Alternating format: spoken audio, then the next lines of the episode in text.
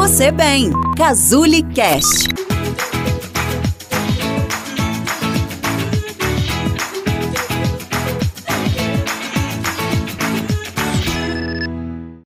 Sabe aquela frase que você fala para você mesma? Ah, amanhã eu começo.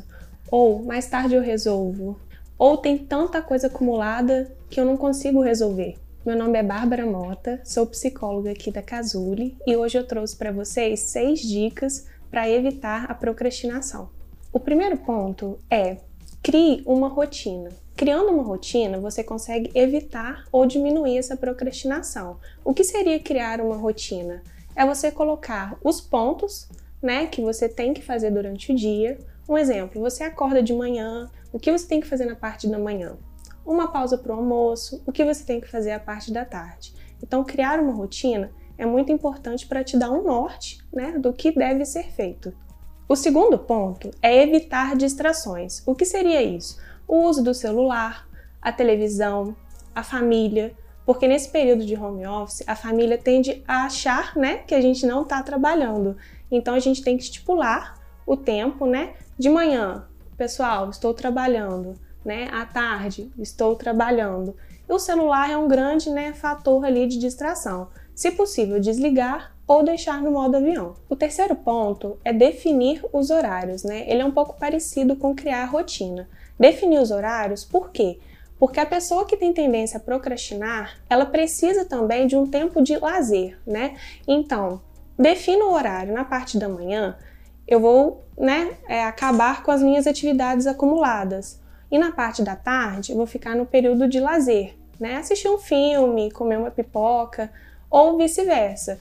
Na parte da manhã eu vou ter o lazer e na parte da tarde eu vou acabar com essas tarefas acumuladas. O quarto ponto é gerenciar as emoções. O que seria isso?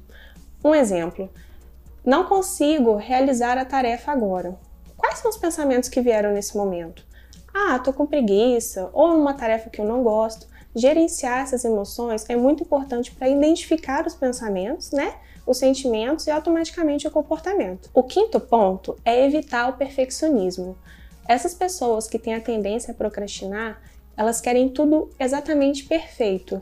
Então, essa perfeição que elas buscam atrapalha no processo de conclusão de tarefas. Por quê? Você vai refazer, né? Você vai falar, não ficou perfeito. Vai refazer de novo e a tarefa nunca vai ser concluída. Então é muito importante trabalhar essa questão, essa questão do perfeccionismo. O sexto ponto é utilizar listas de tarefas. Essa parte é muito importante porque quando você estabelece as tarefas que devem ser feitas, você tem uma noção né, do que foi feito, que você comece a riscar elas. Um exemplo: arrumar o guarda-roupa, risca, né?